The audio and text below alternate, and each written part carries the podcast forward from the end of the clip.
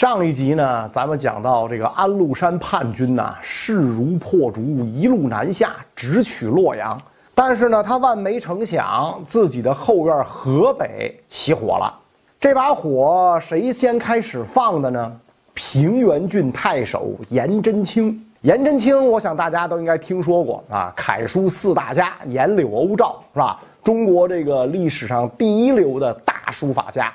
他的这个行书啊，也是遒劲有力，人称呢颜体啊，跟柳公权并称颜筋柳骨，比现在的这些书法家啊，这强太太多了啊！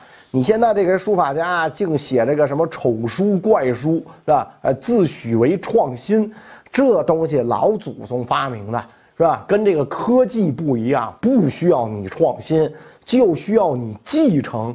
是吧？你继承都没继承好，你还创新？所以你看，现在的书法家一般都爱写草书、写篆书，因为一般人看不懂，看不出你的功底深浅来。你认认真真的写个楷书，立刻就露馅儿，是吧？所以你看，人颜真卿这个这个书法，这个在中国书法史上这是高山仰止。但是啊，他不仅书法写的特别好，啊，这个不但文的这方面行，武的也不错，在战略上很敏锐。他老早呢就察觉到啊，这个安禄山这老小子要造反，于是呢就以城墙年久失修，雨季可能垮塌为理由，修补城墙，挖掘壕沟，是吧？清点壮丁，筹备军粮，做好了打仗的准备。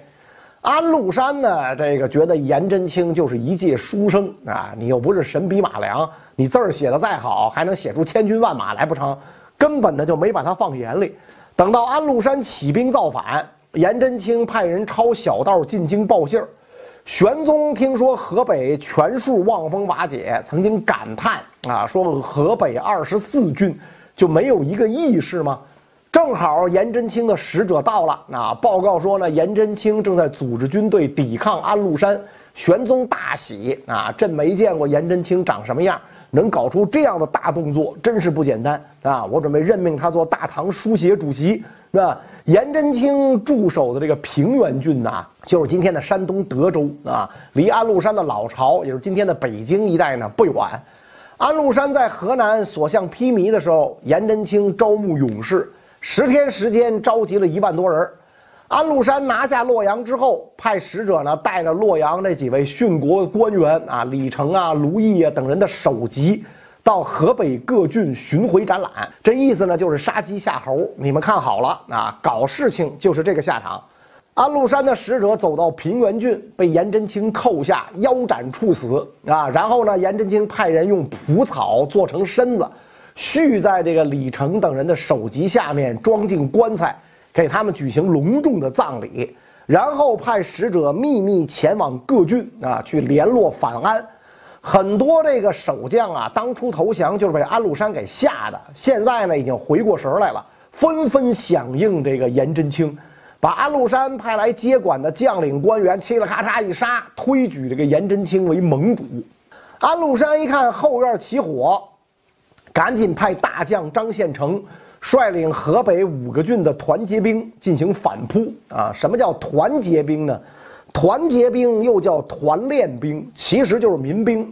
不打仗的时候种地，打仗的时候呢就集合起来。那团结兵啊，从这个武则天时代开始大规模设立，主要呢是用作后备部队。这个时候安禄山主力在河南，所以呢就调集河北的团结兵临时应急。张献诚率军围攻瑶阳啊。这个瑶阳呢，在今天河北衡水市的北部啊，石家庄、保定、沧州、德州的正中间，滹沱河南岸，位置非常关键。瑶阳西边不远就是常山郡，也就是今天的河北石家庄一带。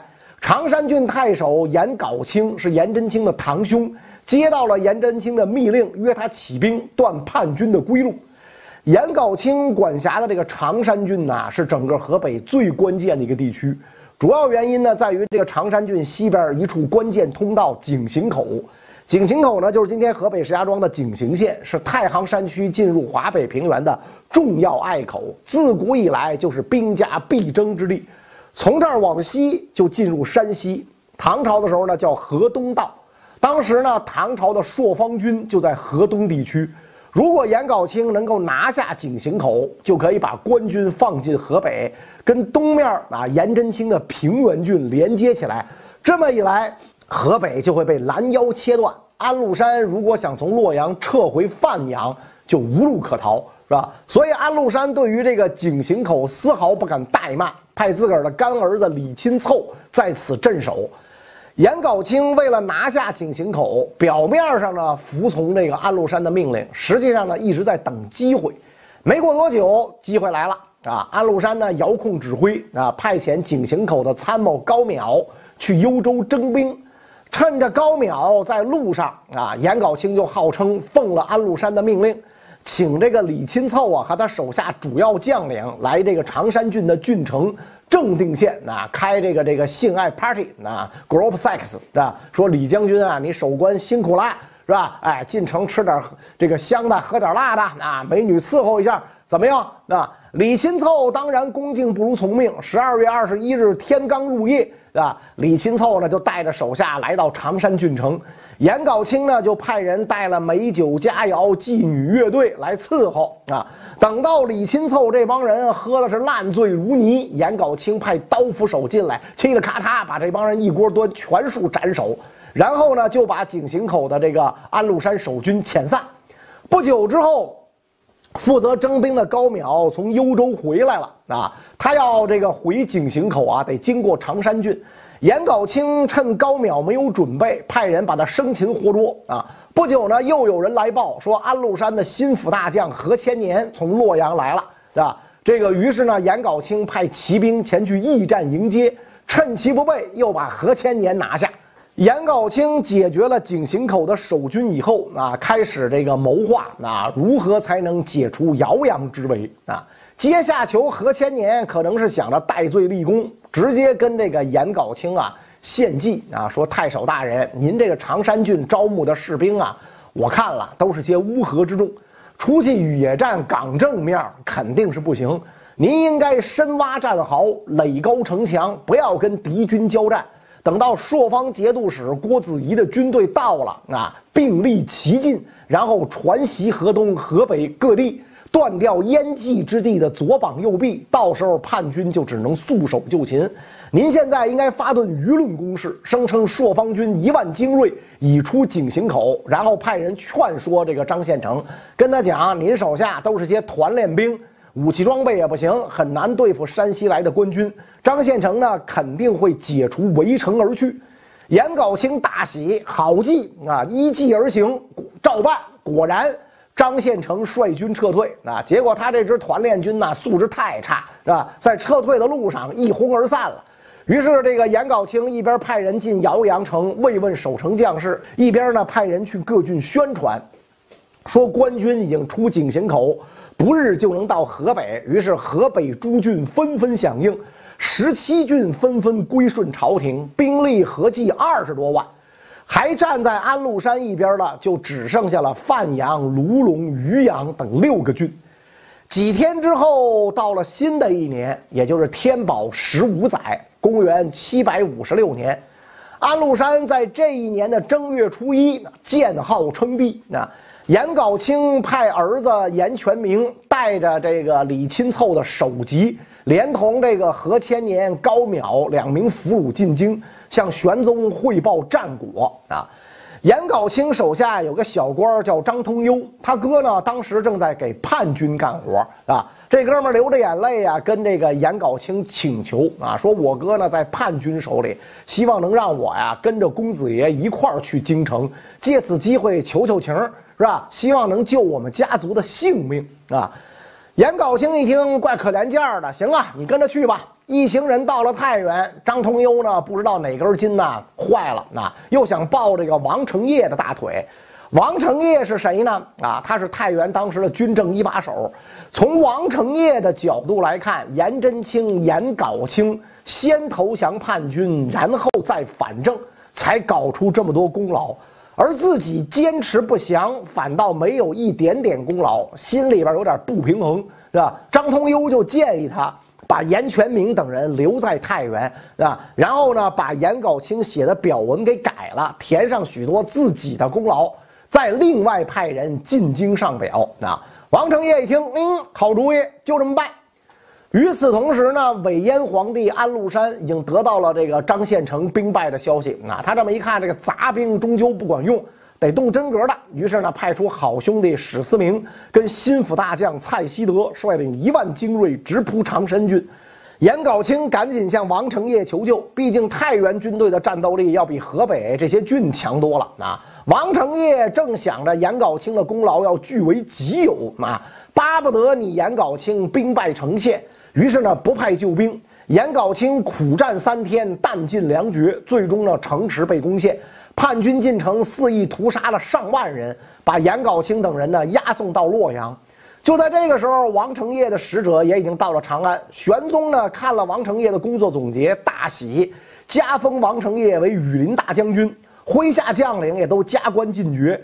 颜杲卿也升官了，那但是朝廷的委任状走到半路啊，常山郡已然沦陷。颜杲卿被押送到洛阳以后，安禄山就责骂，那说你原先呢就是范阳一个办户口的小官我把你一路提拔起来，直到太守，我有什么对不起你的？你非要造反啊！颜杲卿眼睛瞪得溜圆，破口大骂。说你呢？你原来就是个瀛州杂胡，放羊家奴。天子提拔你做三镇节度使，这是多大的恩宠！天子有什么对不起你的？你非要造反？我视为唐臣啊，俸禄官职都是大唐给我的，我为啥要跟着你造反？我为国讨贼，恨不得杀了你，怎么能叫造反啊？你个这个骚结狗，为什么不赶快杀了我？安禄山大怒啊，把颜杲卿等人绑在这个桥柱上，但是颜杲卿仍然骂不绝口。于是呢，派人那个弄断了他的舌头啊。颜杲卿嘴里含糊不清，仍然骂骂咧咧。最后呢，被安禄山用凌迟酷刑处死。颜氏一门三十多口人呐，被安禄山杀害，其中包括颜杲卿的另一个儿子颜季明。后来，这个严全明找到了弟弟严继明的首级，啊，颜真卿含泪写下千古名篇《祭侄文稿》啊，这篇文稿纵笔豪放，一泻千里，饱含悲愤之情，是颜真卿毕生书法功力的体现，啊，被后世誉为天下第二行书。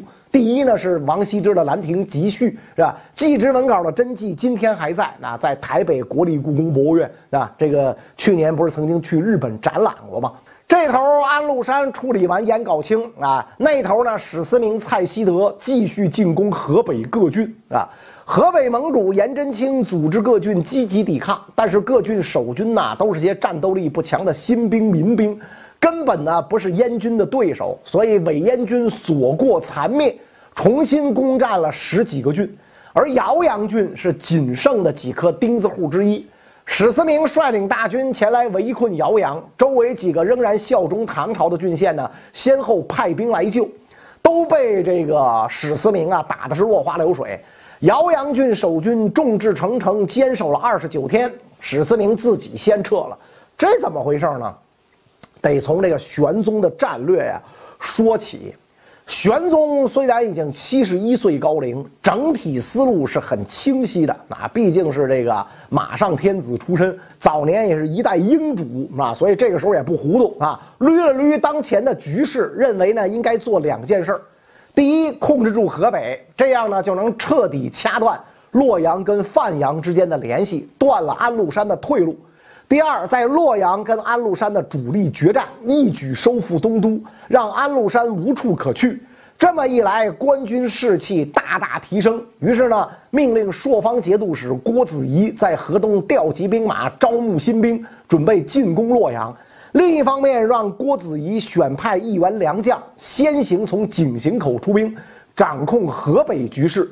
郭子仪呢，就推荐了自己的部下契丹人李光弼啊。李光弼呀，一向跟郭子仪不太对付。那当初俩人都当中级将领的时候呢，吃饭都互相不说话啊。李光弼听说郭子仪推荐自己，啊，认为呢这肯定是郭子仪的阴谋，这回自己死定了。于是呢，直接这个就去找郭子仪啊，说我死之后，希望郭大夫能放过我的妻子和孩子。郭子仪握住他的手，啊，说：“如今国家大乱，不是追究个人恩怨的时候。将军乃国家栋梁之才，所以我才推荐你。”李光弼听了这话，深为感动啊！俩人从此化干戈为玉帛。玄宗相信郭子仪的选择，任命李光弼为河东节度使，从朔方军里边呢划出一部分兵马交给他指挥。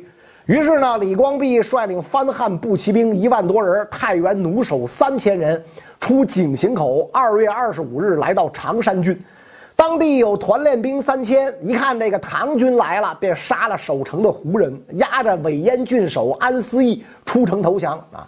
李光弼很威风啊，就说啊，你知道你该当问斩吗？啊，安思义默不作声。李光弼又说，你也算久经沙场，你看看我这支部队打得过史思明吗？你帮我出几条计策，是吧？要是有道理，我就不杀你，是吧？安思义一听有活命的机会，这才开口啊，说李大夫，您的士兵马匹远来疲弊，要是突然遭遇强敌，恐怕打不过对手。不如把军队撤进城里，早早做好防御准备，等到有十足把握再出城迎战。胡人骑兵虽然锐不可挡，但是他们比较浮躁，一旦不能取胜，就会士气低落。这个时候就是反击的最佳时机。史思明现在围困姚阳，离这儿不到两百里。昨天晚上报信儿的已经去了，估计明天早晨他的先锋就要到，大军也就会随后跟上。您呐，不可不留意。你看安禄山手下这些将领，之前啊，这个何千年给颜杲卿献计是吧？如今安思义又给李光弼出主意，一有戴罪立功的机会，马上就卖队友啊，毫无忠贞气节可言。说明这个安禄山的这帮子手下人心根本就没聚拢到一块儿，是吧？李光弼听完安思义这番分析，大喜，立刻下令给他松绑啊，军队呢进城驻守。正如安思义所料，史思明听说常山失守，立刻放弃姚阳。第二天天刚蒙蒙亮，先锋已到常山，主力随后赶到，合兵一处，总共两万多骑兵。李光弼严阵以待啊，派这个步兵五千从东门出战。韦延军呢把着门，寸步不让，唐军没法出城布阵。于是呢，李光弼派遣五百弩手从城墙往下齐射。把敌军呢打退了一些啊！一看弩箭有效果，李光弼又派一千弩手分成四队轮番放箭。韦延军抵挡不住，向后就退到了大路以北，重新布阵。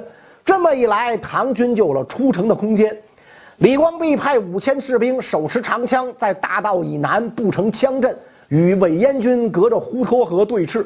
韦延军屡次以骑兵冲击，唐军呢便以弩箭齐射。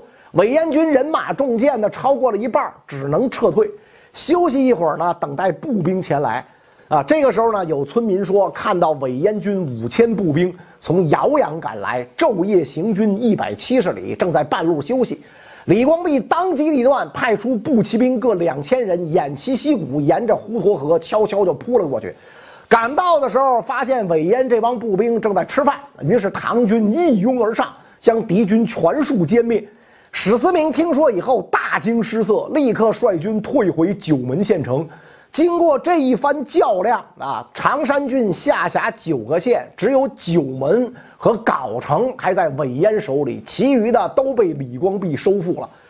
这一仗啊，李光弼能够大获全胜，除了战略得当，最重要的一点啊，就是弩的使用。弩比起弓。啊，射程远，命中率高啊！但是呢，这个它上箭的速度非常慢，那所以它始终不能代替弓。李光弼为了扬长避短，采取的策略就是派上千名弩手轮番发射，形成不间断的箭雨啊，就跟那个后来排队枪毙时代是吧？第一排放枪是吧？第二排瞄准，第三排装弹，如此反复不断是吧？哎，来这个射杀敌人的骑兵是吧？从这个。韦延军之前在河南的表现来看，他们的骑兵啊偏向于重骑兵，长于冲锋，短于骑射，碾压步兵如入无人之境。但是遇上李光弼的弩手，他就成了活靶子。这儿之后四十多天，李光弼在常山郡城坚守不出，史思明给打出心理阴影，也不敢贸然出战，躲在九门县城里不出来。两军就这么一直大眼瞪小眼的对峙着，终于呢，史思明振作精神，决心逼李光弼出城决战。于是就切断了常山郡的粮道。城里边啊，粮食倒还好，但是马草先吃光了，是吧？有的士兵呢，只能拿草垫子喂马。于是李光弼以弩手一千人护卫，到附近县城呢取回了五百车马草。虽然解了一时之急，但是李光弼也知道自己兵力有限，长此以往呢不是办法。于是呢，就向郭子仪求援。到了四月初九，郭子仪率军出井陉口，到了常山，与李光弼合兵一处。番汉士兵一共有十多万。这么一来，唐军在人数上碾压了韦燕军。郭李二将当即决定对史思明发动总攻。两天之后，唐军与韦燕军在九门城南激战。韦燕大败，史思明收拾残部，一路逃到了柏林郡，也就是今天河北省定州市一带，在石家庄跟保定之间。当时柏林已然反正，史思明把郡里官员全部屠杀。唐军一路追击，沿途收复城池。有的士兵在城里呢抢老百姓的东西，李光弼亲自坐在城门口，把士兵抢来的东西全数没收，归还给老百姓。啊，街坊邻居纷纷点赞，果然是官家的军队，是吧？跟这个范阳叛军就是不一样。很快，唐军杀到柏林城下，围攻了十多天没能拿下，后勤跟不上，只好撤回常山。史思明一瞅，觉得可以莽一波，于是呢，收拢起几万残兵游勇，跟在后面。郭子仪借势用一招诱敌深入，挑出一支骁骑部队，轮番挑逗史思明。一连三天，把这个韦燕呐勾引到了常山郡行唐县。啊，韦燕军追累了，开始撤退。史思明以为唐军既然已经撤退，肯定不会再来打我。谁知道郭子仪的军队斜刺里冲杀出来，把唐把这个韦燕军打的是屁滚尿流。河北战况传到洛阳，安禄山如坐针毡。他将会采取什么措施来扭转河北战局呢？关于这个问题，咱们下一集再讲。